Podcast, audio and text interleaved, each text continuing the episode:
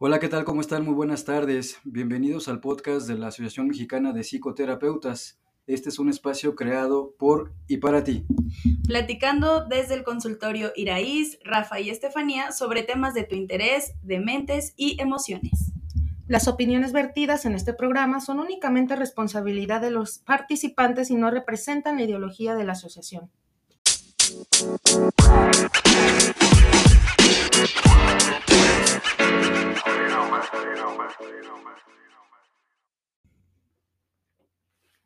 Hola, bienvenidos al podcast de Mentes y Emociones.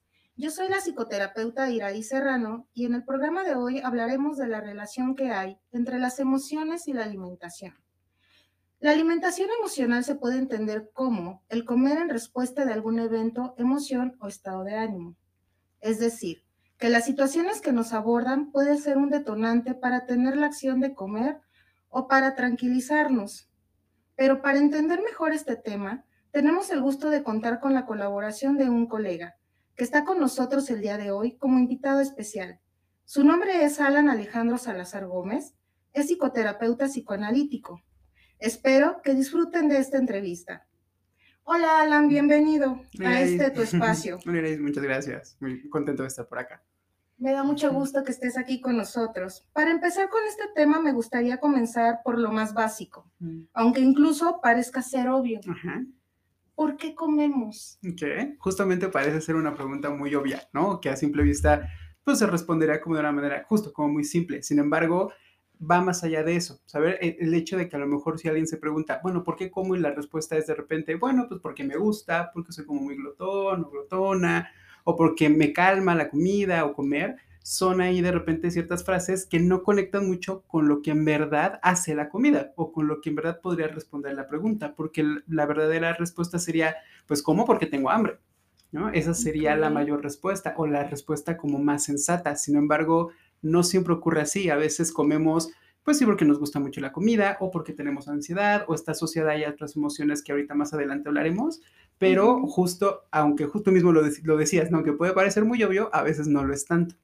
Claro, entonces ante este, esta situación de decir, ok, soy glotón, es que me gusta lo dulce, es que, ¿qué es lo que tú consideras que las personas eh, em, tienden a, a, más bien, déjame replantear la pregunta.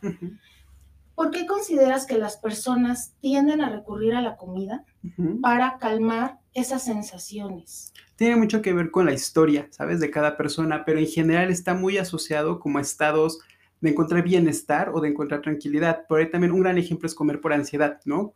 Comemos por ansiedad porque la comida nos da tranquilidad, pero si nos vamos muy atrás, como muy, muy atrás de nuestra historia, si nos damos cuenta, el primer contacto que tuvimos, por ejemplo, con algo que nos daba cierta tranquilidad, pues es el pecho de nuestra mamá, ¿no? La leche materna, el contacto con ella. Entonces, cuando uno está muy angustiado, puede aprender eso, a comer justamente o a incorporar comida solamente por el mero hecho de tranquilizarse. Entonces, no es que en, realidad siempre tengamos hambre, sino que lo aprendemos, lo asociamos con estoy ansioso, estoy nervioso, estoy preocupado, ay, pues me echo una galleta, ¿no? o una rebanada de pastel o unas papas, aunque ni siquiera el estómago te esté dando señal de hambre. Entonces es ahí como la pequeña gran diferencia. Ok, de acuerdo. Entonces esta parte que hablas que es muy interesante. Primero me gustaría abordar qué emociones están instauradas al momento de querer comer de esta manera.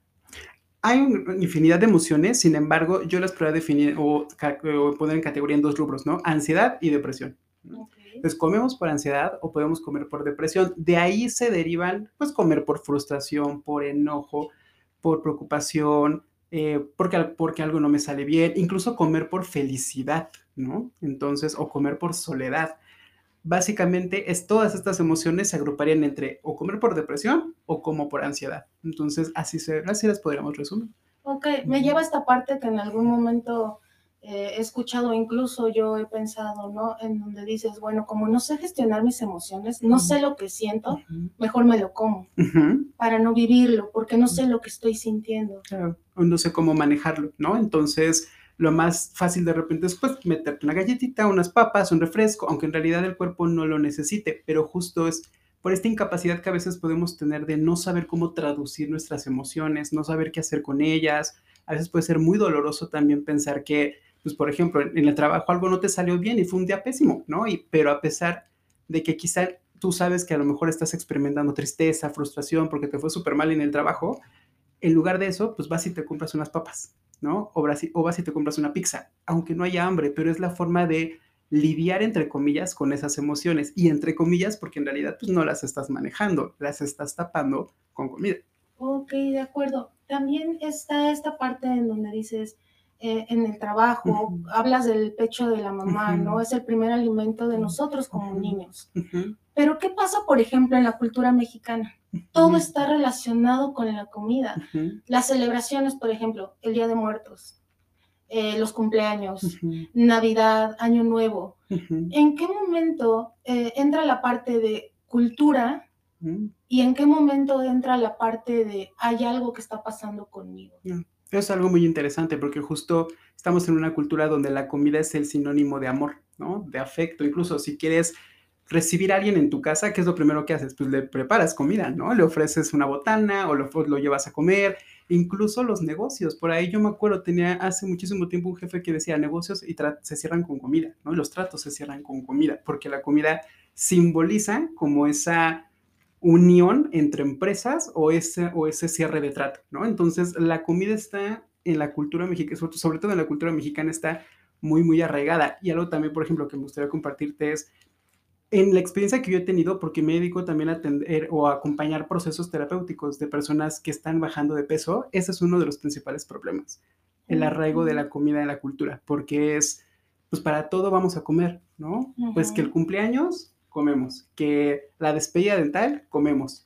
Y entonces todo gira en relación a la comida. Claro que no siempre es así, a veces también nosotros hemos aprendido que la comida sí nos calma y sí nos da algo que a lo mejor nos está faltando entonces, la línea divisoria es muy pequeñita, muy frágil, porque entre que te lo impone la cultura y estás en casa, en el trabajo, y siempre puede haber comida, pero también no necesariamente es que el medio te lo ponga, sino que tú también, si hay una gran necesidad de comer, aunque no sientas hambre, no importa tanto el exterior, sino es más bien interiormente qué está pasando contigo, qué, qué ocurre, qué no está puesto ahí o qué pasa internamente, que la comida se ha vuelto como tu aliado.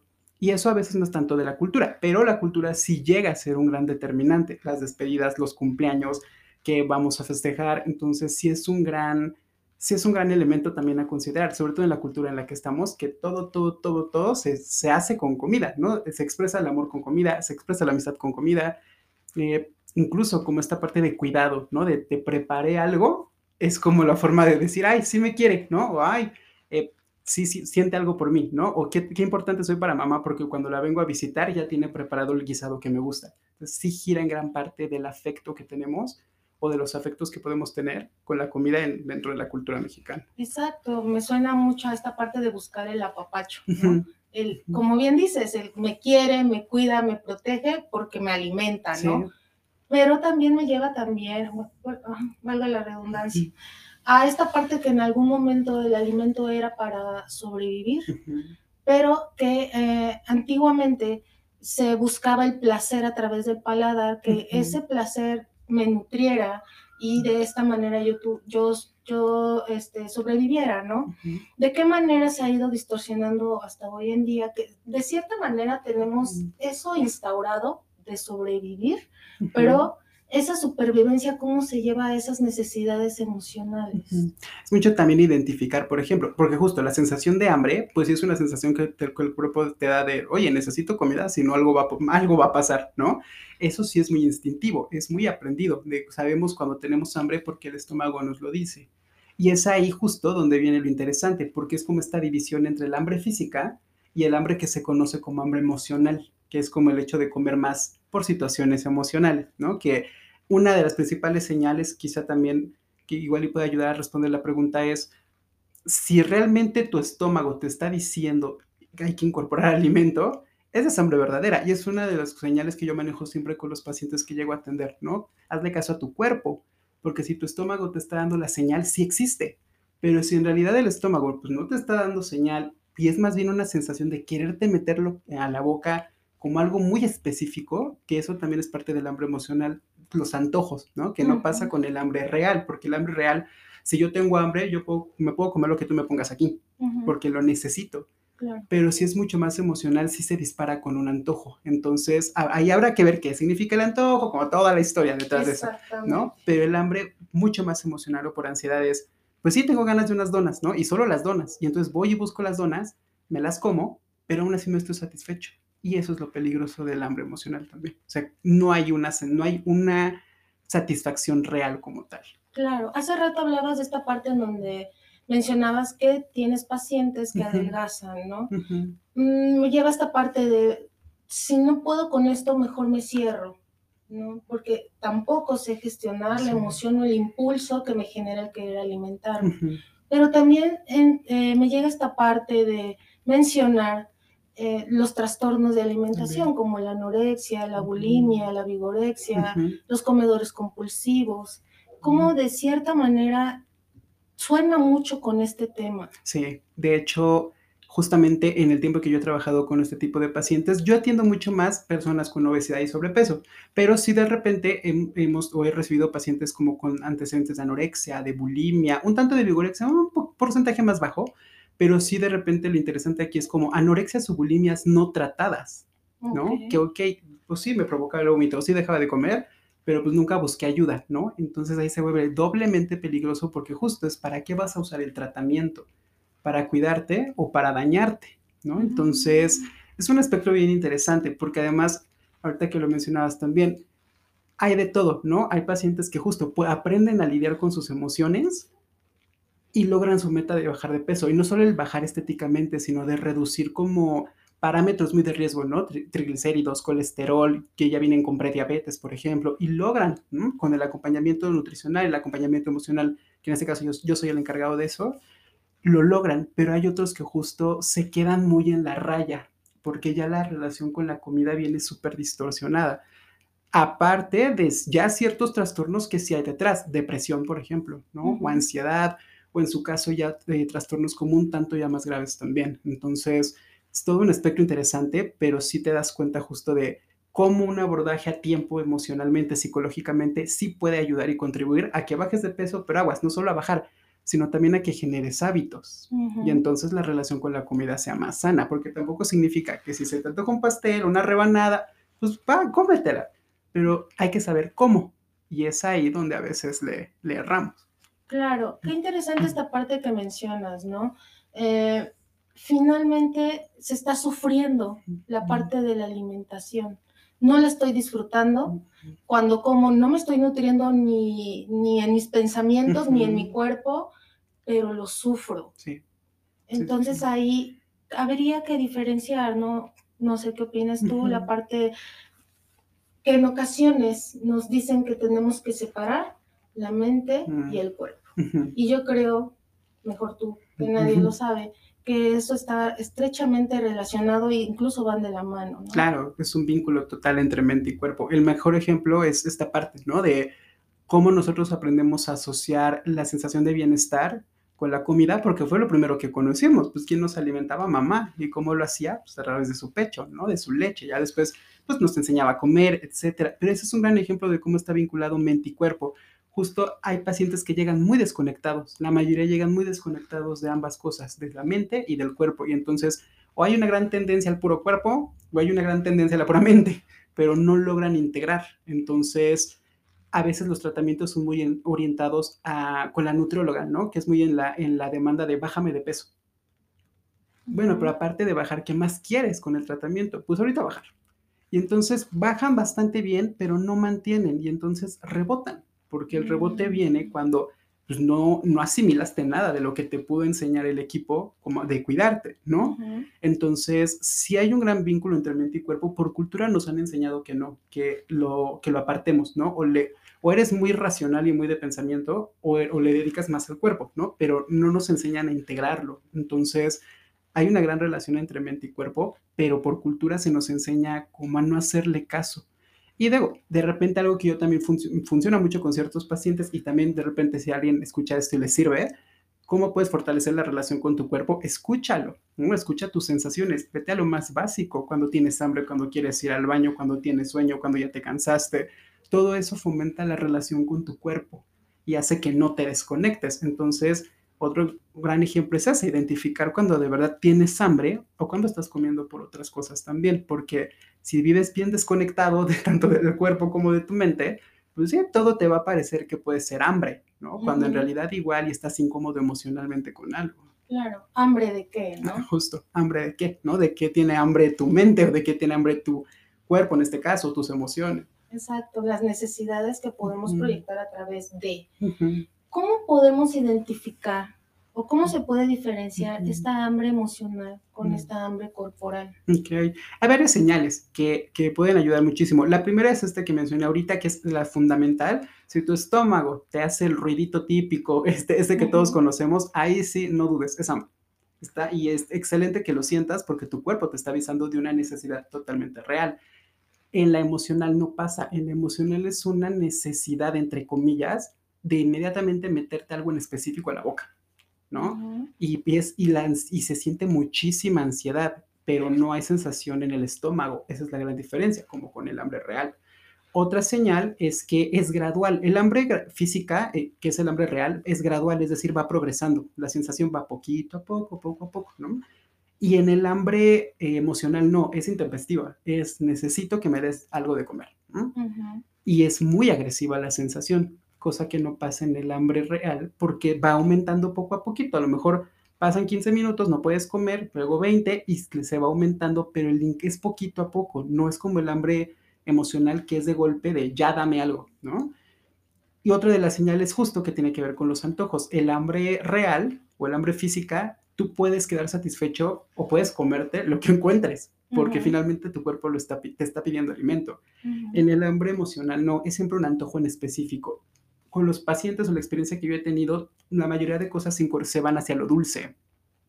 O la mayoría como de los antojos se, se van mucho más hacia cosas dulces. A veces sí como hacia lo salado o ácido, pero a mí me ha tocado en mi experiencia mucho más hacia la parte dulce. Pasteles, bizcochos, panes, eh, eh, cosas muy, muy dulces, ¿no? Muy azucaradas.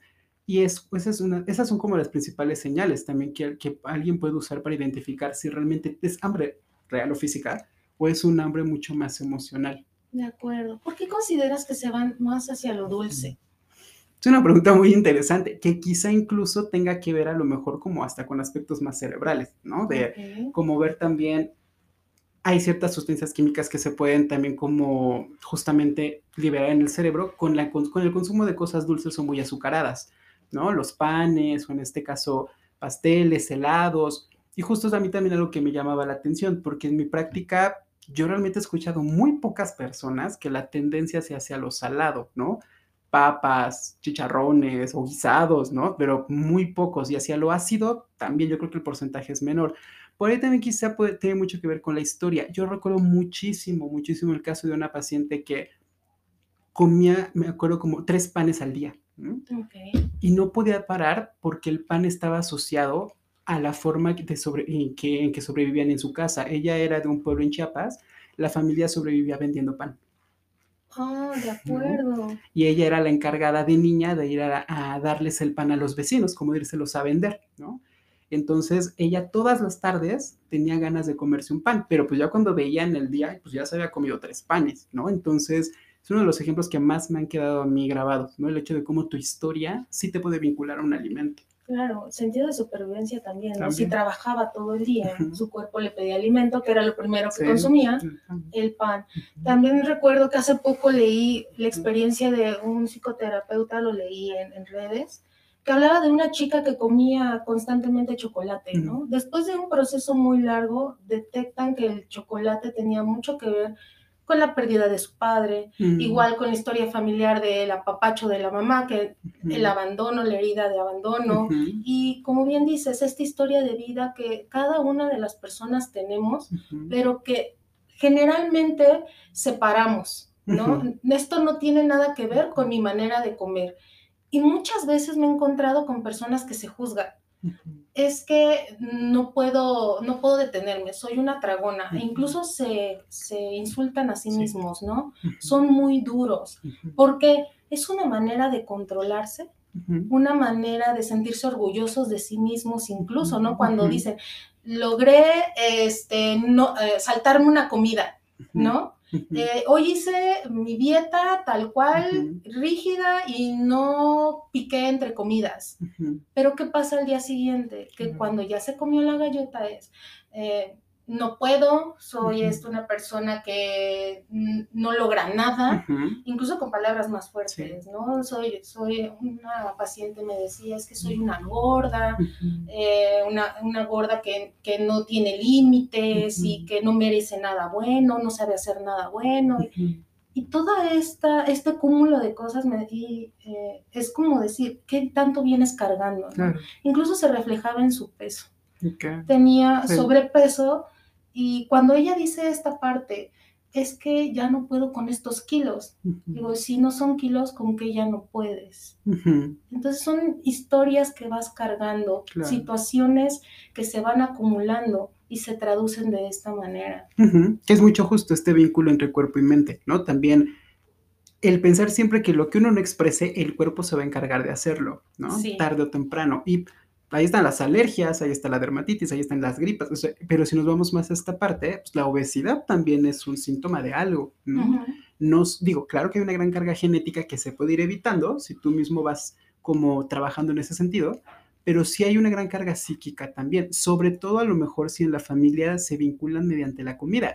Yo recuerdo también el caso de pacientes donde me decían, bueno, es que yo solo recuerdo conviviendo cuando comemos, porque fuera de eso en la casa no nos reunimos más que cuando está la comida, ¿no? Entonces, sí se vuelve algo muy interesante de analizar, pero al mismo tiempo también se vuelve algo como de, uy, checa dónde están tus vínculos también, porque entonces el puente entre ustedes como miembros de la familia es la comida nada más, ¿no?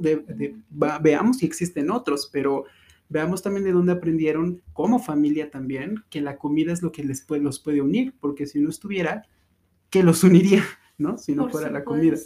Me lleva a esta imagen de los comerciales del típico refresco de para la hora de la comida y porque ahí es el único lugar donde pueden convivir y todos están contentos, ¿no? Que relaciono comida con felicidad. Exactamente. Carbohidratos con felicidad.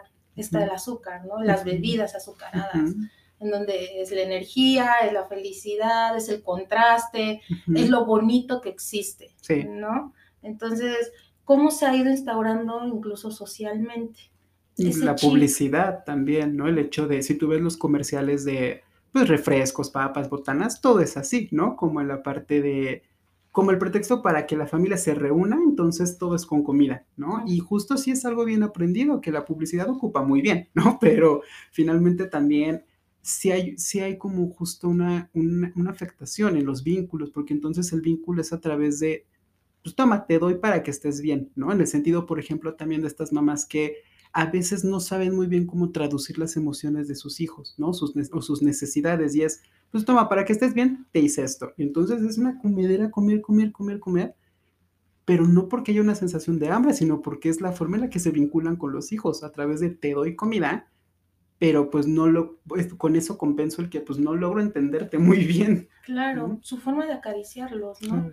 Eh, me lleva también a otra, otra parte en donde con una persona hablando de este tema es, yo no puedo relacionarme con mi hijo adolescente, pero la, la, única manera en que convivimos es cuando yo le doy un cumplido y ese cumplido era que el gancito, perdón, ya dije marca, el pastelito, este, las donitas, y entonces veían la tele, se sentaban con las palomitas, con las donitas y no platicaban entre ellos, solo viendo la película, consumiendo. Sí. Se terminaba la película, se acababan las golosinas y cada quien a dormir. Y era la única convivencia que tenían. Entonces, un día el chico dice es que mi mamá no me escucha, es que mi mamá no me entiende. Pero es que si podemos ver la televisión juntos, ¿qué es lo que necesitas? casi, casi. Entonces, cuando podemos ver cómo estas relaciones pueden irse mermando y no nos damos cuenta. Claro, que incluso también hay esto que comentas, ¿no? La comida como premio, ¿no? El hecho de si te portas bien, te doy una paleta, o te doy una pizza, te doy una hamburguesa, ¿no? Te compro esto. Entonces, vamos aprendiendo que es la satisfacción de hacer algo, lo que vamos a obtener, pues sí, es comida como premio, ¿no? Y que justo se es como identificar, bueno, pero entonces, ¿qué necesidad satisfaces? ¿Una necesidad física o una necesidad mental como de reconocimiento? Porque finalmente el hecho de que hagas algo bien o consideres que puede haber un premio, ok, sí, y, pero es algo que yo siempre le cuestiono, por ejemplo, también a los pacientes. ¿Por qué la comida tendría que ser tu premio? ¿Qué otras formas podrías encontrar de reconocerte, ¿no? Que esta semana, no sé, lograste bajar grasa, ¿no? O que esta semana aumentaste músculo. ¿Por qué otra vez? ¿Por qué te tendrías que eh, recompensar con comida? ¿Qué otros premios podrías encontrar que no sea la comida, incluso que sean premios más profundos? Entonces, justo pasa muchísimo también, ¿no? Cuando llegan a bajar de peso muy bien o después de semanas muy buenas de tratamiento, es me lo merezco, ¿no? Pero el me lo merezco es una ruptura total del encuadre que ya llevaban o del orden que ya llevaban, porque no es me lo merezco con una papa, ¿no? O me lo merezco con un cachito de dona, es me lo merezco con o dos rebanadas o dos bolsas de papas, lo que no pudieron comer durante las semanas que estuvieron como en esta restricción muy normal de un proceso, es un buen pretexto para, para usar, ¿no? El hecho de me lo merezco, esta semana me porté bien y entonces si te remontas como a un aspecto muy infantil de espera, pero solo los niños se portan bien. Exactamente. Sí, sí, es verdad, es como el premio, el castigo, la mamá que está castigando al niño que se está portando mal, ¿no? Ok, muy interesante este tema. Pero entonces pasando y continuando con esta línea, eh, para poder esclarecer nuestra relación con la comida es importante hacerse otra pregunta. ¿Para qué comer? ¿Qué opinas de esta pregunta? Es una pregunta, es una pregunta interesante y es como muy, es muy, muy abierta, ¿no? Porque a lo mejor si le preguntamos a cinco personas más, ¿para qué comer? ¿No? A lo mejor podemos encontrar respuestas como, bueno, pues sí, porque tengo hambre, que esa sería la más sensata, o a lo mejor, bueno, pues porque me gusta, porque disfruto la comida. Quizás sería un ejercicio interesante, ¿no? Si en algún momento o quien escuche este podcast, pregúntense, ¿para qué comer? ¿Para qué comen ustedes? Yo creo que es una pregunta interesante porque puede estar asociada o sea satisfacer la necesidad, que es el hambre, pero también puede estar muy asociada a, bueno, quizá en algún momento se puedan dar cuenta que frente a situaciones muy de estrés o muy de tristeza o hasta de felicidad grandísima, la comida se vuelve el principal medio de satisfacción, ¿no? Y es mucho retorno o regreso a esta pregunta, pues, ¿de qué otras cosas también te podrían dar satisfacción que no solo fuera la comida? Claro. Eh, hablas de esta parte del premio, premiarte sin comida. ¿Qué otros ejemplos pudieras dar, por ejemplo, este, sobre esta parte? De qué premios utilizar para no necesariamente recurrir al alimento. Justamente algo que, algo que te haga sentir bien, que finalmente no sea ir por comida, ¿no? Desde una actividad, desde, bueno, si hoy te fue muy bien el trabajo, pues ¿por qué no ir y, y, platicárselo a tu familia, ¿no? a lo mejor convivir con ella, o a lo mejor date un espacio para ti, probablemente si tengas mucho trabajo, pues puedas darte un espacio para o escuchar música o ir, a, ir al cine o ir a bailar, ir a hacer ciertas cosas que ahora sí, que te alimenten desde otro, desde otro sentido, no desde, desde la parte de la comida, sino que te alimenten mentalmente, que te alimenten internamente, es lo que siempre yo justo le devuelvo a los pacientes, ¿no? Si no te premiaras con comida, ¿de qué otra forma festejarías que hoy te fue muy bien? ¿No? ¿Qué harías? Entonces la respuesta se vuelve como muy desconocida porque es como, ay, espera, pues es que no lo había pensado de qué otras formas me puedo dar ese, pues ese espacio o ese cariño o ese reconocimiento. Pues muchísimas, ¿no? Pues algo que te haga sentir bien internamente, pasear, escuchar música, algo que conecte, que te haga conectar contigo, pero no necesariamente tenga que ver con la comida. Exactamente. Por ejemplo, leer un libro, como bien dices, hacer este ejercicio, no sé, nadar, correr, muchas cosas que pueden alimentar tu alma, tu mente, ¿no? Esa sensación, incluso el querer cubrir vacíos, ¿no? Justo. Esos vacíos que no sé cómo, por lo tanto, recurro a... La comida, la, la, carencia también, ¿sabes? Es, eh, es un elemento súper importante. Pero ahí también recuerdo muchísimo, por ejemplo, el caso de una, de una paciente ya muy grande, pero que se angustiaba mucho al hablarme de su pasado, porque ella era la mayor de cinco hermanos. Y cuando no había nadie en casa y sus hermanos le decían, tengo hambre y no había nada en la casa para comer, lo primero que se le ocurría era ir al congelador y rasgar los pedazos de hielo que había en el congelador y dárselos. Entonces, eso lo viví ya con un gran dolor y una gran angustia de, híjole, es que ¿qué le doy a mis hermanos? Porque no hay nada. Entonces, sacaba del congelador como los pedazos de hielo y se los daba como de aquí están, pero se angustiaba muchísimo al recordarlo y ella asociaba mucho toda esta carencia económica, un poco emocional también, con el hecho de que pues ahora sí tenía los medios pues, para satisfacerlo, ¿no? Y entonces pues se compraba grandes cantidades de comida, por ejemplo, en el súper, ¿no? Era alguien que me contaba cómo era su despensa, ¿no? Y pues era una despensa grandísima, pero de todo menos de algo saludable, ¿no? Sino muchísimas cosas que, pues en realidad, alimentos que te hacían daño, ¿no? Entonces, a veces la relación que se establece con la comida también tiene mucho que ver con carencias. Si yo carecí económicamente o si emocionalmente también quizá no me dieron como este acompañamiento, esta presencia, y le sumas que quizá había carencia económica también, claro que uno va creciendo como uno va creciendo como diciendo, pues justo cuando tenga los suficientes medios, como tenga el dinero, pues no me voy a privar de nada, ¿no? Y entonces viene la parte de compensar. Si, hubo carencias, por ejemplo, en infancia, adolescencia, que te quedaste con ganas de comprar ciertas cosas, no había como justo esto que se te antojaba, pues ahora que sí tienes los medios en la adultez, pues claro, lo vas a comprar, pero en exageración, ¿no? Y justamente lo, quizá lo más significativo es que puede parecer muy obvio, pero no lo es, porque muchas personas no se dan cuenta que la manera en cómo compran, por ejemplo, o cómo hay esta relación con la comida, sí tiene que ver con su historia de vida, ¿no? Entonces, en el caso, por ejemplo, de, de, esta paciente, pues hasta que no lo fuimos trabajando ya no fue consciente, ¿no? Como justo de, de la angustia que había sentido, de la responsabilidad por los hermanos, de alimentarlos cuando los papás no estaban en casa porque tenían que irse, ¿no? Y que también ahí el ambiente no ayudaba mucho. Justo es hasta que ya hace conciencia de eso que poco a poco se puede empezar a trabajar, pues que al día de hoy se cuestione si necesita en realidad toda esa despensota o no la necesita. Podría quedar satisfecha con una cantidad más pequeña, ¿no? Pero justo de repente a veces se vuelve inconcebible porque si crecemos con este patrón de pues, cuando sí tenga, entonces nada me va a limitar, que es ahí también el problema o una de las dificultades como con, quien tiene pues una relación también así con la comida, los límites, ¿no? A veces los límites no se toleran es cierto, baja tolerancia a la frustración, por ejemplo, ¿no? Esta parte que hablas de los límites, hasta dónde llego, hasta dónde me permito llegar. Y bueno, desde luego que parece claro que la forma en que comemos habla de cada una de las personas, ¿no?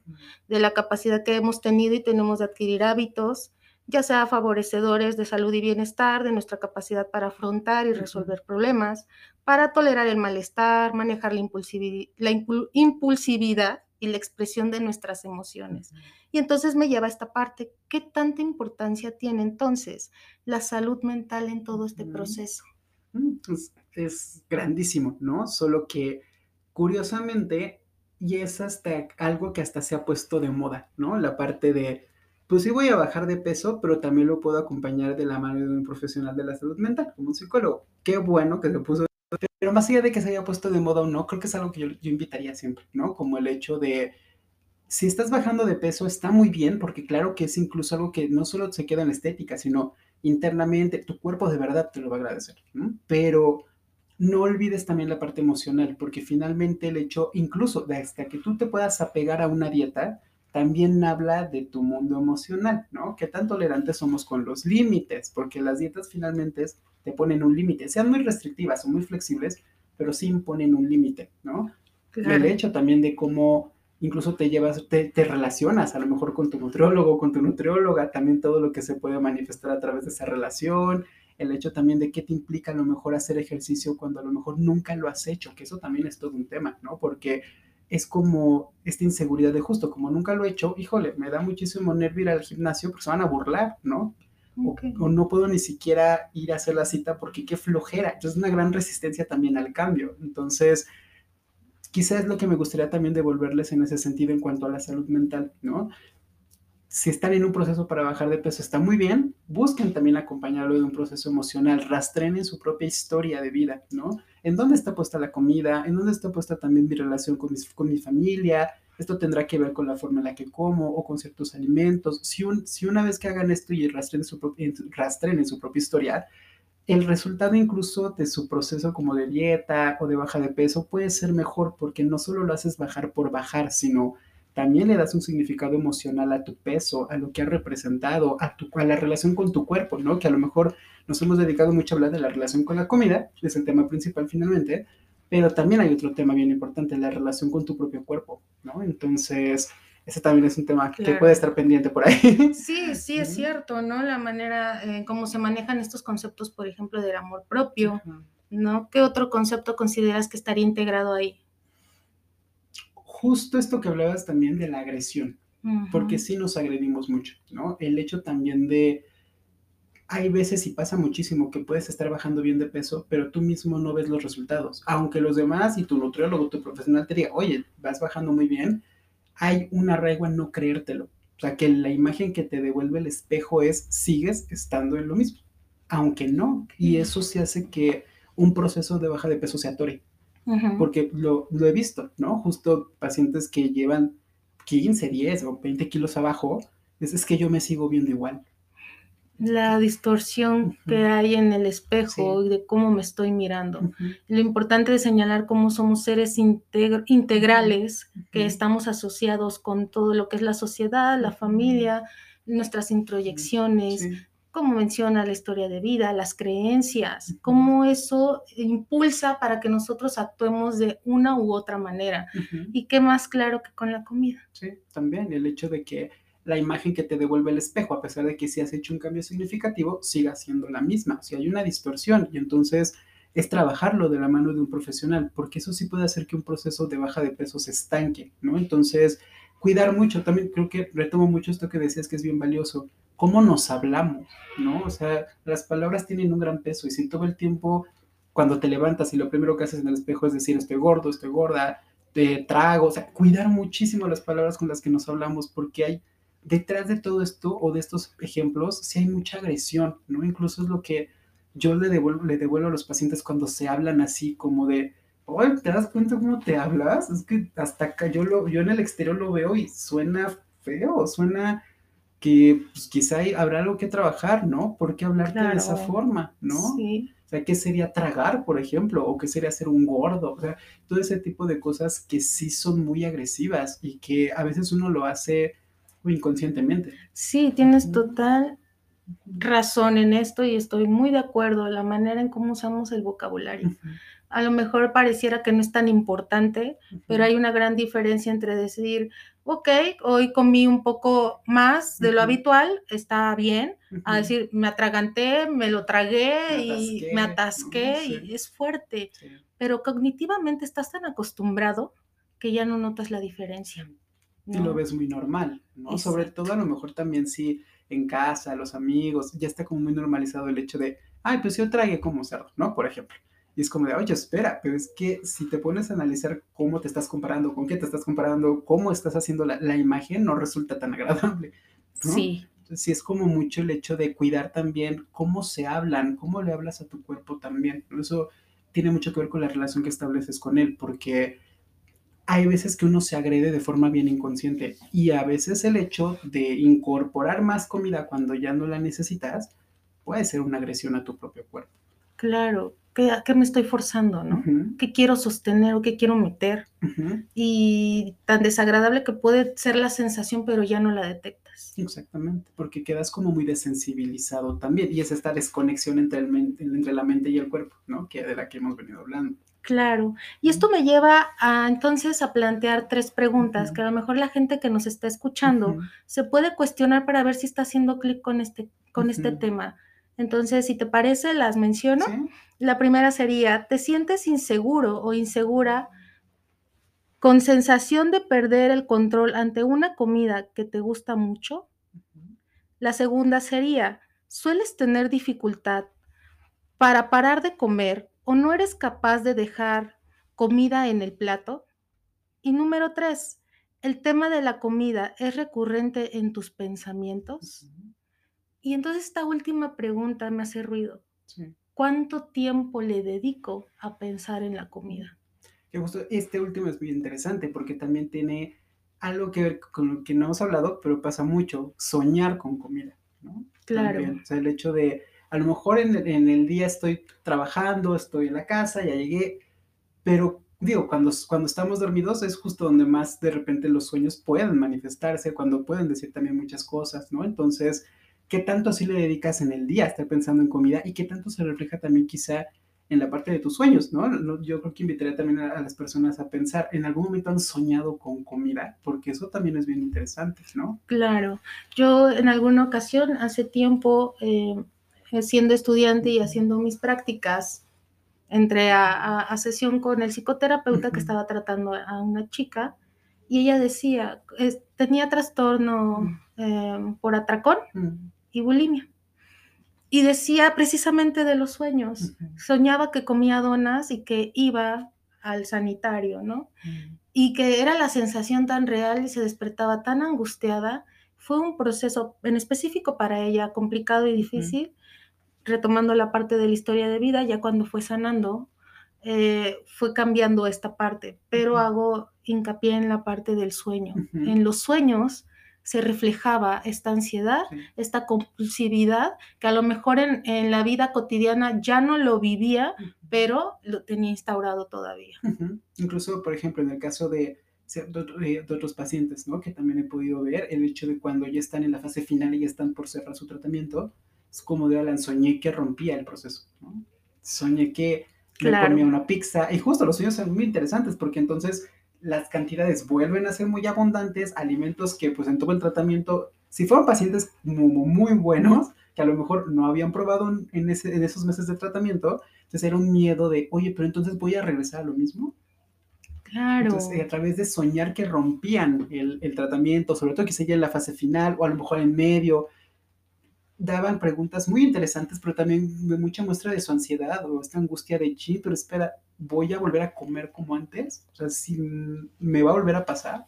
Y entonces ahí se instaura una emoción que a lo mejor no hemos mencionado, que es el miedo. El miedo a lo que estoy haciendo y a lo que puedo volver a hacer y de qué va a servir todo este proceso que lleve si voy a terminar de la misma manera. Pudiera sonar algo lógico o desde otra perspectiva ilógico, pero al final es la sensación que te está provocando, ¿no? Y es la parte que tú mencionas, ir al proceso terapéutico para ir sanando, porque ahora tienes miedo. Claro, porque yo te puedo decir, por ejemplo, puedo, puedo, hacer una gran división entre los pacientes que lograron mantenerse o en el tiempo que yo he trabajado con ellos logran mantenerse, porque sí le dan como mucha talacha, mucho trabajo justo al trabajo terapéutico. O sea, son pacientes que se involucran en el proceso, ¿no? A diferencia de quienes les cuesta más por cierta resistencia, por miedo, porque en realidad hay como esta parte de, pues espera, yo vengo a bajar de peso, no vengo con un psicólogo, ¿no? Entonces, Exacto. sí hay dos variantes y justo los de este lado, que son los como más escépticos, más en resistencia, que tardan más como en entrarle al proceso, son los que no duran tanto o son los que sí acaban, pero fácilmente recuperan el peso en meses, ¿no? O sea, y es ahí como lo complicado, porque es como justo ir picando la resistencia, ¿no? Como de espera, trabajemos juntos, veamos por qué te cuesta trabajo involucrarte con tus emociones, ¿no? ¿Por qué te cuesta trabajo conocerlas, hablar de ellas? ¿Por qué te es más conocido ir y comerte una pizza a platicar tu angustia, ¿no? O expresar tu frustración, tu enojo, tu miedo. Entonces, sí es bien importante el trabajo terapéutico porque para que se afiancen hábitos, si es necesario trabajar a profundidad. Entonces, quizá también es a lo que invitaría a quien está como en un proceso así, sigan, sigan, porque en realidad justo el proceso de baja de peso, claro, hasta a nivel físico, internamente el cuerpo, lo, claro que lo agradece, pero acompáñelo de un proceso emocional, porque también la historia de vida, el analizarla, ver en dónde estás, en dónde te quedaste, por ejemplo, también te va a ayudar a mantener un buen peso y sobre todo que la relación con la comida cambie. Claro, por supuesto. Entonces, me gustaría agregar una última pregunta que nos llevaría a concluir o englobar el tema que hemos estado platicando el día de hoy, ¿te parece? Que sería, ¿cómo se llega a un comer emocional? Y el primero sería, cuando se confunden emociones desagradables o agradables con la sensación de hambre y se le da respuesta natural de comer. La segunda, cuando tenemos poca tolerancia al malestar emocional. La tercera, cuando somos impulsivos o impulsivas. Y la cuarta, cuando se hace un afrontamiento inadecuado para resolver problemas o manejar emociones y se usa la comida como distractor de esas dificultades o como alivio, la comida como ansiolítico o antidepresivo. Que es muy interesante también, ¿no? ¿Para qué usas la comida? ¿Qué necesitas tapar? ¿Qué necesitas cubrir? que no has podido expresar también, ¿no? Justamente. Hay quien logra canalizarlo mejor, ¿no? Y a lo mejor, claro que se cachan comiendo más en ansiedad, pero pueden hacer algo al respecto que son las personas que están un tanto más conectadas con sus emociones, que a lo mejor han ido a un proceso de terapia en algún momento, a lo mejor no lo terminaron, pero fueron. Y hay otros quienes de plano esto sí les parece totalmente ajeno y entonces es, pues yo no sé qué haría hablando de emociones si vengo a bajar de peso. ¿Qué pasa? Y si ocurre el hecho de, pues yo nunca, siempre les preguntaba o les pregunto a los pacientes, ¿no? ¿Te imaginas o qué te imaginas para qué abre un psicólogo en tu proceso para bajar de peso? Las respuestas son variadísimas y como tomando en, cuenta esta última parte, si hay un bloque de pacientes que te dicen, nunca lo había pensado, la verdad es que no se me hacía nada relevante. Y hay que, conforme, quienes conforme pasa el trabajo le van dando un sentido y hay quienes nunca encuentran el sentido. Claro, y qué importante esto que mencionas. Y entonces eso me lleva a hacer otra pregunta, si estás de acuerdo. ¿Cómo saber a qué tipo de especialista ir para tratar este tipo de situaciones con la alimentación? es muy importante también justamente diferenciar qué es lo que nos ocurre, ¿no? Porque en el espectro, por ejemplo, de trastornos de la conducta alimentaria, pues está lo que puede ser anorexia bulimia, ¿no? Que eso sí requiere un tratamiento interdisciplinario, ¿no? Como un psiquiatra, de repente médico también, un especialista que desde la parte emocional que trabaje los trastornos, incluso ahí hasta se utiliza como el manejo con la familia, ¿no? Hay sesiones familiares también, porque la familia tiene muchísimo que ver. Entonces es mucho diferenciar qué necesitas al día de hoy. Si justo lo tuyo es una cuestión más de obesidad y sobrepeso, a lo mejor justamente tendrías que ir con un nutriólogo, ¿no? Con una nutrióloga que esté certificada, si a lo mejor en su momento quieres también eh, como, acompañarlo con ejercicio, pues ah, de repente los mismos nutriólogos te pueden como dar o te pueden prescribir, ciertas pautas de ejercicio o puedes también conseguir un, un, entrenador. Es como mucho ver qué necesitas, es mucho pregunta, pregúntense, o pregúntate, ¿qué necesitas? dependiendo lo que te esté ocurriendo también. Ahí sí es una gran diferencia porque anorexia, bulimia sí requieren un tratamiento mucho más específico, ¿no?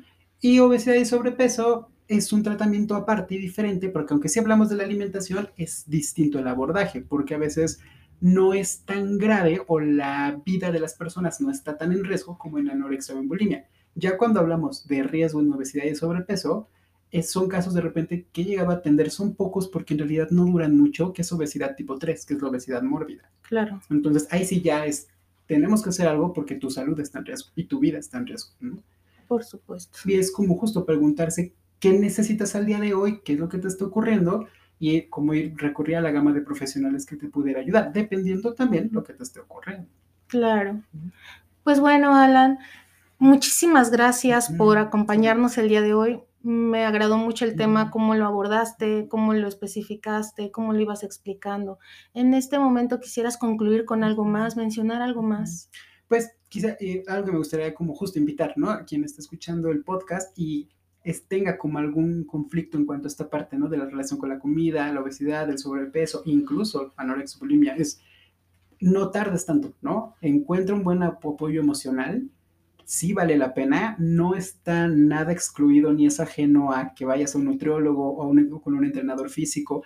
Puede ser un buen complemento o en, de repente en ciertos casos es hasta el protagonista de los tratamientos, ¿no? Es como si hay un buen psicólogo o hay un buen acompañamiento emocional, es quien lleva el eje de todo el tratamiento. Por supuesto. Entonces, reencuéntrense con su, con, con su parte emocional no se queden solo en el estético, no se queden solo en que, ay, pues sí, vamos a subir músculo o vamos a bajar grasa, quiero bajar de peso.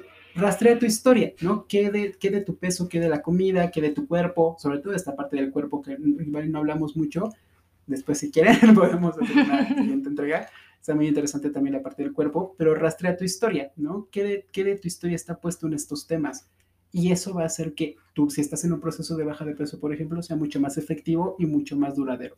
Claro, una relación integral saludable entre mente y cuerpo. Exactamente. Pues muchísimas gracias entonces por acompañarnos el día de hoy y bueno, nos seguimos escuchando. Hasta luego.